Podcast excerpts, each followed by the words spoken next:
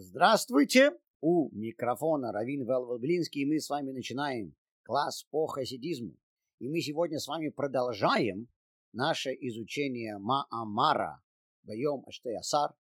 И мы с вами закончили прошлое занятие, цитируя метафору из Мидраша, которая рассказывает об истории о Шлемазале, неудачнике. Что же это был за Шлемазал, неудачник? Царь позвал людей к себе во дворец на пир, и на этот пир собрались все самые важные министры. На этот пир пришли также не такие важные министры. На этот пир пришли простые люди. Все там были. И перед этим пиром все присутствующие на мероприятии имели возможность походить по дворцу и увидеть все богатство царя.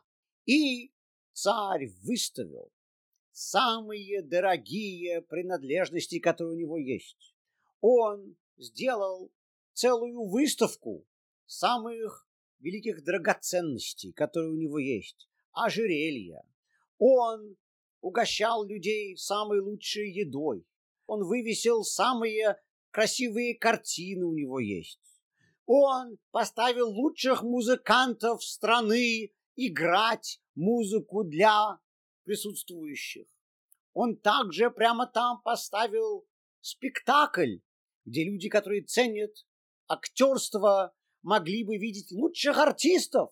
И вот все те, кто были на этом мероприятии, стали ходить по замку и смотреть все, что там было выставлено.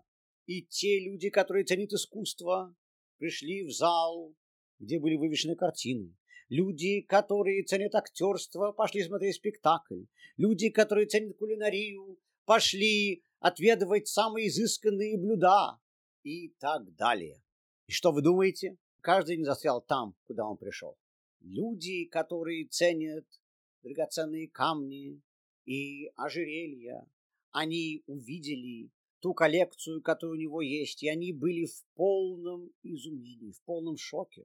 Они уже никуда просто не могли пойти. Люди, которые ценят театральное искусство, были в полном шоке, в полном изумлении от того, что они видели от артистов, которые там были. Люди, которые ценят драгоценные камни, люди, которые ценят музыку, люди, которые ценят картины, все даже не дошли до тронного зала, где был приготовлен обед с царем. Но там, если вы помните, был также наш Шлемазало. Наш Шлемазало не понимал ни в искусстве, ни в музыке, ни в драгоценных камнях. Он пришел туда для чего? Чтобы повидаться с царем. И когда он пришел туда, его ничего, кроме царя, не интересовало. И вот из всех сотен и тысяч людей, которые были созваны на этот пир, до царя, до тронной дошел только наш Шлемазов. Его спрашивает царь, почему же ты здесь? Почему же ты не застрял во всех остальных комнатах, где застряли все остальные? На что наш Шлемазала говорит, а я Просто хочу увидеть царя. И мне больше ничего не надо. И как мы видим, этот шлемазал совсем не шлемазал. Это правда, что этот шлемазал не понимает в искусстве, не понимает в музыке, и не понимает в драгоценных камнях, и не понимает в еде, и не понимает в одежде. Это все так. Но этот шлемазал знает, зачем он туда пришел. Он пришел, чтобы видеть царя. Все остальные тоже пришли, чтобы увидеть царя, но они об этом забыли по пути. А наш Шлемазала пришел, чтобы увидеть царя. И он помнил, зачем он туда пришел. Люди, которые застревали по пути, они застревали не только потому, что они ценили искусство, или потому, что они ценили музыку, или потому, что они ценили еду, или драгоценные камни люди, которые не дошли до царя, они некоторые не понимали в искусстве также. Некоторые из них также не понимали в музыке, как и наш Лемаз. Но они туда все пришли для чего-то. Они туда пришли, во дворец, чтобы попросить у царя что-то для себя. Один хотел бы попросить лучшую работу, другой хотел бы попросить лучший дом, третий хотел бы попросить лучшее образование. Каждому нужно было что-то от царя. Нам всем в жизни нужны, как вы знаете, связи. Люди пришли во дворец, чтобы искать связь. Но, находясь в этом дворце, они вдруг увидели министра юстиции, министра просвещения, министра по сельскому хозяйству, министра по благоустройству. И каждый из этих людей, которые пришли туда, чтобы попросить о чем-то царя, тут же стали думать, секундочку, а царь-то нам совсем не обязателен. Я, если даже дойду до царя, наверняка вокруг царя будет толпа, и царь мне еще может помочь, а может не помочь. Но мне-то нужно одолжение, например, в устройстве на работу. И вот, смотрите, здесь есть человек, который мне именно в этом может помочь. Мне нужно одолжение в плане моего дома. Вот здесь есть министр, который мне может помочь. Он мне может обеспечить большую жилплощадь. Мне нужна помощь, говорил еще один, для того, чтобы меня не посадили в тюрьму, потому что сейчас надо мной висит расследование. Вот здесь и министр юстиции. Они все стали просить у этих министров то, что им надо. Значит, мы с вами уже слышали о тех, кто не дошли до царя, потому что они были заворожены чем-то, что было выставлено во дворце. Были также те, которые не дошли до царя, просто потому, что они видели, что то, что им нужно попросить у царя, можно просить даже не доходя до царя. Другие присутствующие там люди также могут им помочь. Так, конечно, люди даже не думали, что они там будут. Люди хотели увидеть царя. Но здесь-то они увидели важных персон, так, может быть, у них можно попросить предложение. Они могут все организовать, что требуется. Медраж называет этого шлемазала, который дошел до самого царя, умница. Он был умница. Как мы уже сказали, он был совсем не шлемазал. Но на самом деле давайте подумаем. А почему действительно он был умницей? Может быть, те люди, которые не дошли до царя, все-таки поступили правильно. Может быть, те люди, которые не дошли до царя, увидели, что им можно достичь даже без царя, они увидели, что они могут попросить одолжение у кого-то здесь, они могут с кем-то поговорить, с кем им надо, или они могут услышать музыку, которая им очень нравится. Им царь уже не нужен. Так почему же Мидраш называет этого человека, который дошел до царя, которого мы до этого называли Шлимазалом, умницей? На это есть несколько ответов. Первый ответ на самом простом уровне заключается в том, что все хорошо понимают, что настоящая власть все-таки у царя. Страной правит царь, министры находятся под ним. Поэтому мы понимаем, что он тут же сообразил, у кого настоящая власть. Зачем идти к промежуточным этапам власти, когда можно идти к самой верхушке? Это то, почему, с одной точки зрения, его можно назвать умницей. Вторая причина, почему его можно назвать умницей, это потому, что все министры при дворце служат царю, и царь их может уволить в любой момент, и царь может их выгнать в любую секунду. И они меняются очень часто. Вы все хорошо знаете, что придворцовые интриги заставляют людей приходить, уходить. Они постоянно меняются, а царь-то остается. Поэтому, если ты налаживаешь связь с каким-то министром, твои связи живут только столько времени, сколько министр находится на своем посту. А царь-то там будет намного дольше. Поэтому это вторая причина, почему этот шлемазл назван умницей. То есть первая причина, потому что царь выше всех. Вторая причина, потому что царь не меняется, в отличие от министра. Третья Причина – это потому, что наш шлемазл осознает величие царя. Он понимает, что такое царь. Далеко не все вообще понимают, что такое царь. Далеко не все осознают, насколько он силен, насколько велика его власть. Это монарх. И вот наш этот шлемазола, оказывается, понимал это. И поэтому он хотел говорить именно с царем. Иными словами, это не было потому, что у царя больше власти. Это не было потому, что царь находится на своем престоле дольше времени, чем все министры на своих постах. Это потому, что он понимает величие самого царя. Мы с вами хорошо понимаем, что эта метафора нам должна описывать отношение, которое мы имеем ко Всевышнему. Когда в этом мире появились первые идолопоклонники, то как они рассуждали? Почему они вообще стали поклоняться идолам? Мы можем задаться вполне разумным историческим вопросом. Адам и Хава, Адам и Ева были створены Богом. Они, конечно, об этом знали. Они наверняка сообщили об этом своим детям, а те своим. Ваши дети, я уверен, вас спрашивали, мама, папа, откуда вы взялись? Дети Адама и Хавы, Адама и Евы, их внуки, их правнуки, наверняка спрашивали своих родителей тоже. И те должны были сказать, что да, я был порожден Адамом и Хавой, сказали дети Адама и Хавы своим детям, то есть внукам Адама и Хавы. Но твои бабушка с дедушкой были созданы самим Всевышним. Наверняка они это говорили своим детям. Но и еще даже при жизни Адама и Хавы, Адама и Евы, уже были идолопоклонники. Если они знали, что вот это вот человек, который сам был сотворен Богом, и он присутствовал при самом начале всего мироздания, как же они могли позволить себе поклоняться идолам? Рамбам Маймонид отвечает на этот вопрос.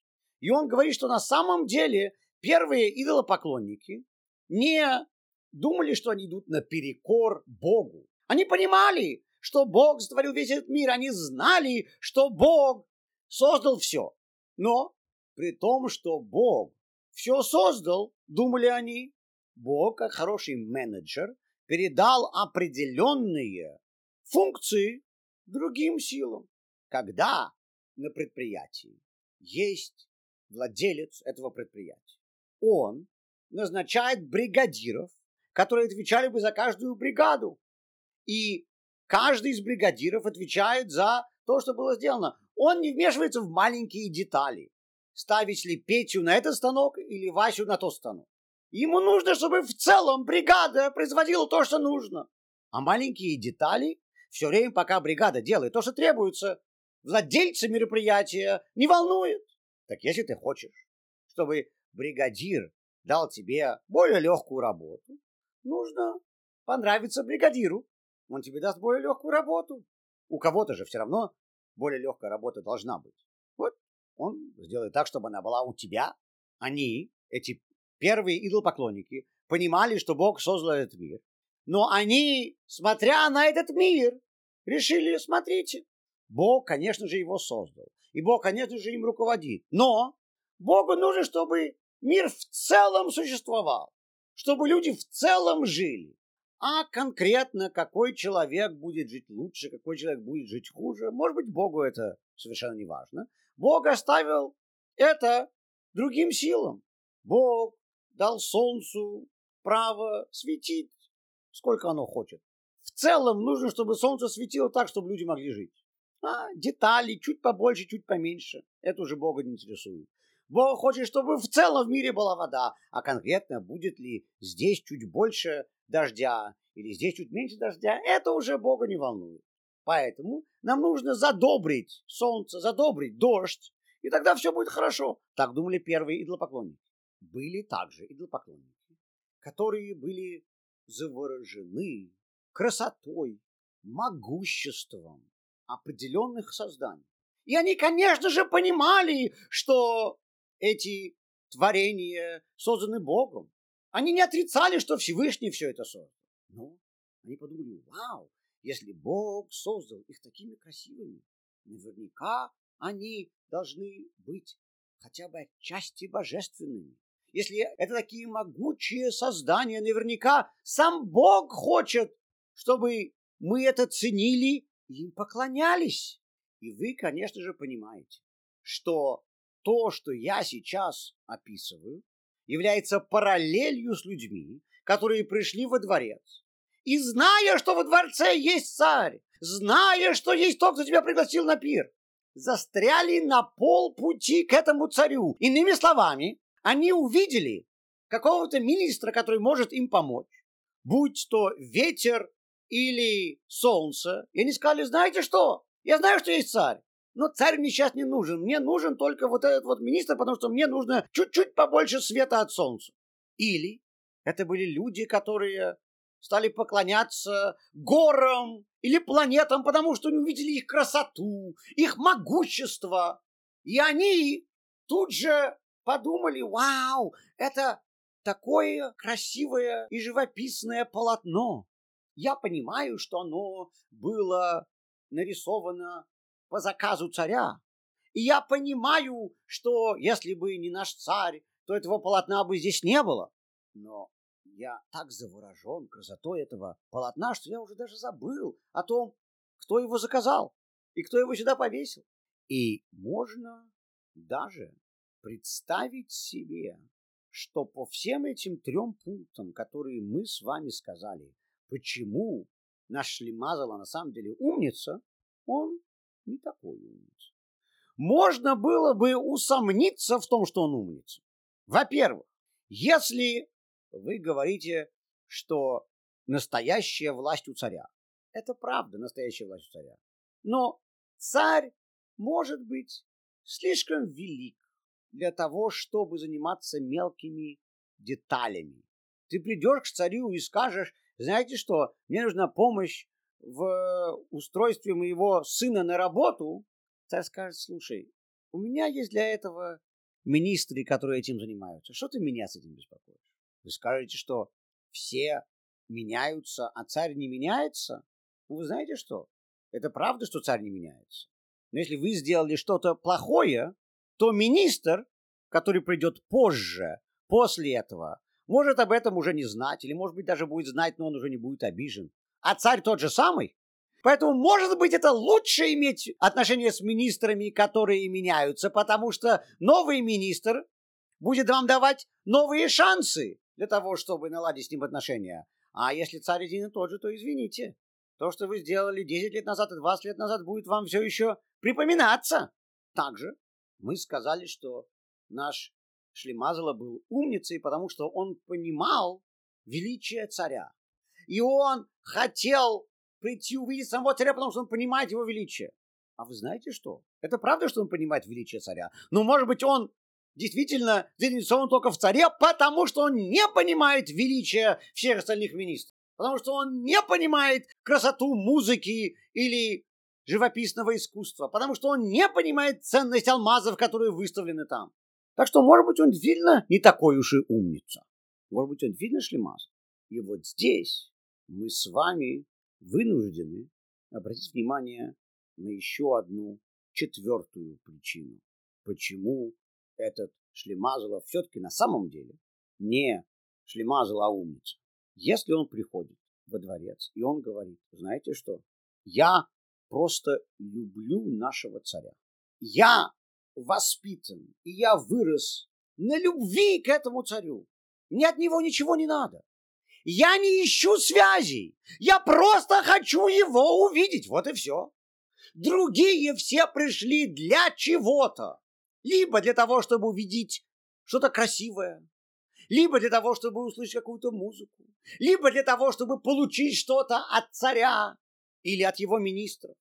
Они все туда пришли ради чего-то, либо ради того, чтобы получить какое-то удовольствие, либо ради того, чтобы получить что-то для своей жизни, для себя. А этот Шлемазала называется умницей. Почему?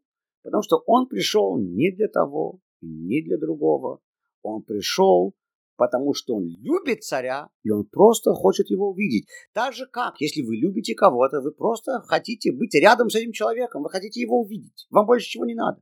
И вот это является настоящей причиной, почему он называется умницей. И мы с вами, проводя параллель с тем, к чему вся эта метафора рассказана, понимаем, что этой умницей называются евреи, потому что они призваны служить Богу не потому, что Бог им что-то дает, не потому, что у них за это будут какие-то награды, а просто потому, что Бог – это наш Отец, мы понимаем Его величие, мы осознаем Его доброту, мы чувствуем Его любовь к нам, и поэтому мы просто хотим иметь личную связь с Ним. Я люблю Бога, я хочу быть к Нему ближе. И вот этим отличается иудаизм от многих других религий. Многие другие религии, большинство религий мира, говорят, что вы должны соблюдать какие-то законы для того, чтобы получить за это награды. Либо в этом мире, либо в будущем мире. Идолопоклонники поклоняются чему-то там для того, чтобы в этом мире им от этого было лучше. Я поклоняюсь солнцу, чтобы солнце лучше светило. Я поклоняюсь ветру, чтобы ветер лучше дул. Я поклоняюсь Нилу, чтобы Нил лучше разливался. Другие религии обещают вознаграждение в будущей инкарнации, в будущем мире, вознаграждение для твоего тела, для твоей души, в раю, наказание в аду, в следующей инкарнации. Проблема заключается в том, что все эти каноны, которые требуются этими религиями, исполняются исключительно из корыстных побуждений. Люди это все делают ради себя, иногда ради своей материальной выгоды, иногда ради своей духовной выгоды, иногда потому, что им нравится слушать какую-то поэзию или им нравится смотреть какие-то спектакли, им нравится видеть какие-то картины. Как-то они это ценят. Они делают то, что им нравится, они делают то, что они любят, они делают то, что им выгодно, либо материально, либо духовно. Тора же говорит нам, что мы должны служить Всевышнему прежде всего потому, что Он наш Отец, потому что Он нас любит, потому что Он нас создал и поселил в этот мир, чтобы мы выполняли именно эти функции. И это является единственной причиной, почему Тора хочет, чтобы мы следовали ее закону. И вот теперь мы должны обратить с вами внимание на то, что оказывается, претензии, которые мы до этого предъявляли нашему шлемазалу, которого мы назвали умницей, на самом деле верны. Иногда ты можешь прийти к царю, попросить у него одолжения, а царь скажет, извини, я в эти вещи не вмешиваюсь. Иногда, может быть, то, что царь не меняется постоянно, в отличие от министров, как раз негативная вещь, потому что если ты его разозлил, то это уже будет навсегда, а министры меняются часто, и поэтому новый министр будет тебе давать новую возможность наладить какие-то отношения с людьми у власти. Также, если человек приходит к царю, потому что ему нравится быть рядом с царем, он ценит это величие, то вы мне извините, если ты ценишь самое большое величие, то ты должен ценить меньшее величие тоже. Почему же это ты ценишь величие этого царя, но не ценишь величие его выставки? Претензии к этому шлемазлу оказались верными с логической точки зрения. Иными словами, с логической точки зрения следовать религии, которая тебе обещает вознаграждение, на самом деле разумно. Если я приду к вам и скажу, слушай, тут есть у тебя выбор. Следовать религии, которая тебе обещает вознаграждение, или следовать религии, которая тебе вообще ничего не обещает. Я думаю, что вы будете сразу готовы принять религию, которая вам обещает вознаграждение. А чего мне следовать религии, которая мне ничего не обещает за то, что я выполняю работу? У нас, как говорили, из спасибо шубу не сошьешь. Правильно? И единственное, почему евреи следуют иудаизму, это именно потому, что у них есть эта внутренняя, духовная, душевная привязанность к Богу. потому что Бог это, наш Отец. Это то, что в хасидизме называется апинталоид. Это душа, которая сидит внутри и которая зовет тебя быть связанным с Богом. Это та самая искра внутри человека, которая заставляет его делать то, что он где-то в глубине знает является правильным. И мы знаем, что в течение всей нашей истории быть евреем чаще всего было очень невыгодно, а иногда даже просто опасно. Евреев притесняли большую часть нашей истории. На Западе, на Востоке, на Севере, на Юге. В Европе, в Азии, в Африке, в Америке, где бы вы ни сказали. Антисемитизм до сих пор, к сожалению, жив и здоров. Но при всем при этом евреи остаются евреями. И вот это вот и есть привязанность к Богу, которая нелогична, она, она неразумна. Если ты спросишь у любого еврея, слушай, что ты остаешься евреем? Стань кем-то другим. Евреем быть плохо, евреем быть невыгодно. Евреям оставаться неразумно. В течение всей нашей истории евреям задавали подобные вопросы слишком много раз. И чаще всего евреи говорили, я знаю, что это невыгодно, я знаю, что это неразумно, я знаю, что это опасно, но извини, я просто не могу делать ничего другого. У нас в том же Мидраше, который рассказывает о метафоре, которую мы с вами упомянули, есть продолжение рассказа. Представьте себе, что на этом обеде присутствуют министры, присутствуют слуги, и также вокруг бегают дворцовые собаки, псы. Вот, за столом сидят важные люди. Их обслуживают придворные, и вокруг бегают собаки. Три уровня существ находятся в комнате. Важные персоны, министры, приходят, садятся за стол. Мы знаем, что они должны следовать этикету. На званном обеде ты не можешь просто валить себе в тарелку все, что попало, и кушать громко чавкая, уплетая за обе щеки. Нужно держать вилку правильно, держать ложку правильно, держать нож правильно, сидеть правильно, кушать медленно. Вы знаете что? Вполне вероятно, что эти люди, которые там сидят, очень голодные. И им очень хочется поесть и это, и это, и это, и это, и это, и они бы все это сожрали в одну секунду. Но нельзя. Нужно вести себя правильно. Нужно вести себя прилично. Меня родители к этому приучали всю мою жизнь, к сожалению, не всегда успешно.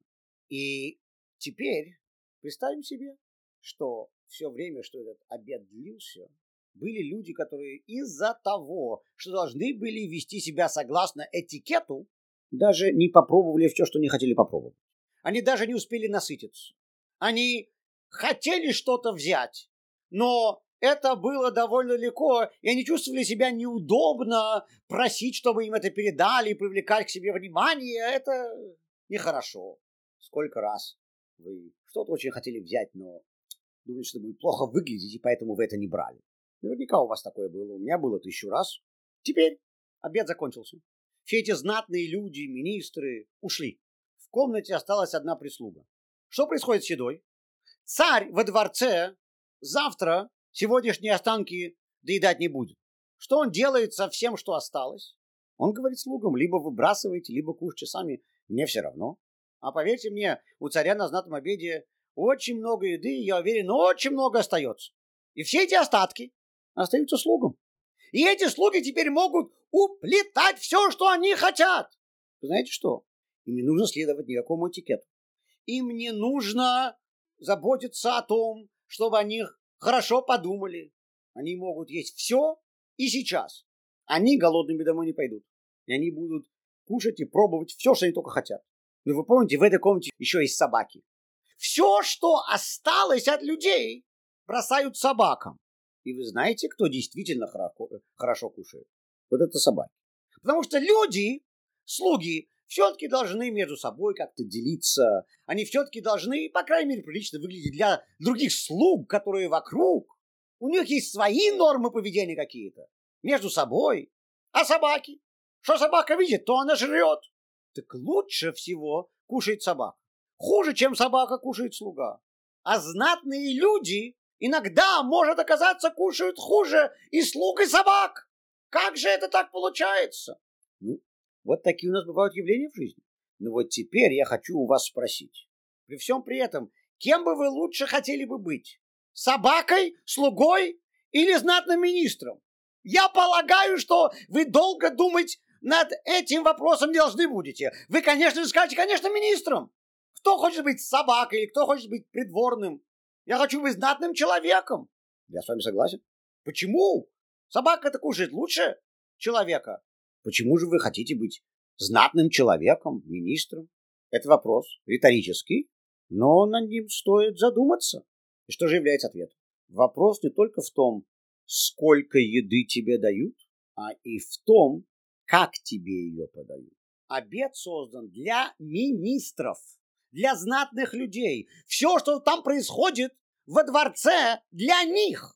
А слуги там находятся только чтобы этому всему помогать. А собаки? А собаки вообще никто не знает, зачем там находятся. Собакам выкидывают все остатки, помои. Помоев может быть больше, чем еды для знатных людей, это правда. Но помои дают собакам нехотя, просто потому, что с ними больше нечего делать. А знатным людям подают еду с улыбкой, потому что все это сделано для них. Мы смотрим теперь на параллель с нашими отношениями с Богом. И мы понимаем, что у нас могут быть отношения с Богом, как у министров. У нас могут быть отношения с Богом, как у слуг, и могут быть отношения с Богом, как у собак. Бог может давать нам вещи, потому что Он хочет нам их дать. Бог может давать нам вещи, потому что Он нам их дает просто потому, что мы должны здесь существовать. И он нас кормит. Просто нечего больше делать с этими отходами, и Он нам их кидает. Отходов может оказаться больше, чем еды для министров иногда, когда мы ищем выгоды для себя, а не хотим служить Богу, мы можем выиграть больше, можем заработать больше. Но вопрос не только в том, сколько мы заработаем, вопрос еще, как это нам будет подано. Для того, чтобы проиллюстрировать эту идею, я приведу следующий пример. У нас здесь есть мы, люди. Ради человека был сотворен весь этот мир, так сказано в Торе. Мы те, ради кого вообще вся планета и все, что на ней есть, было создано. Бог дает нам жизненность, потому что Он хочет, чтобы мы здесь были. И на этой планете есть также черви, мыши, насекомые, у которых тоже есть какая-то функция. Если бы у них не было функции, Бог бы их не создавал. Мыши, например. Если среди вас есть биологи, слушающие меня сегодня, то дайте мне знать, в чем конкретная функция мышей, я не знаю. Но я уверен, что где-то во всей системе этого мира для мышей есть какая-то функция, хотя я специально нанимаю людей, чтобы они следили, чтобы в моем доме их не было. У меня есть, слава богу, pest control, который смотрит, чтобы ни одной мыши в моем доме нигде даже рядом не находилось. И, слава богу, они выполняют свою работу хорошо, мышей рядом нету. Но когда Бог дает жизненность мышам, как он дает эту жизненность им? У мышей есть функция. Бог понимает, что мыши совсем не приятные существа.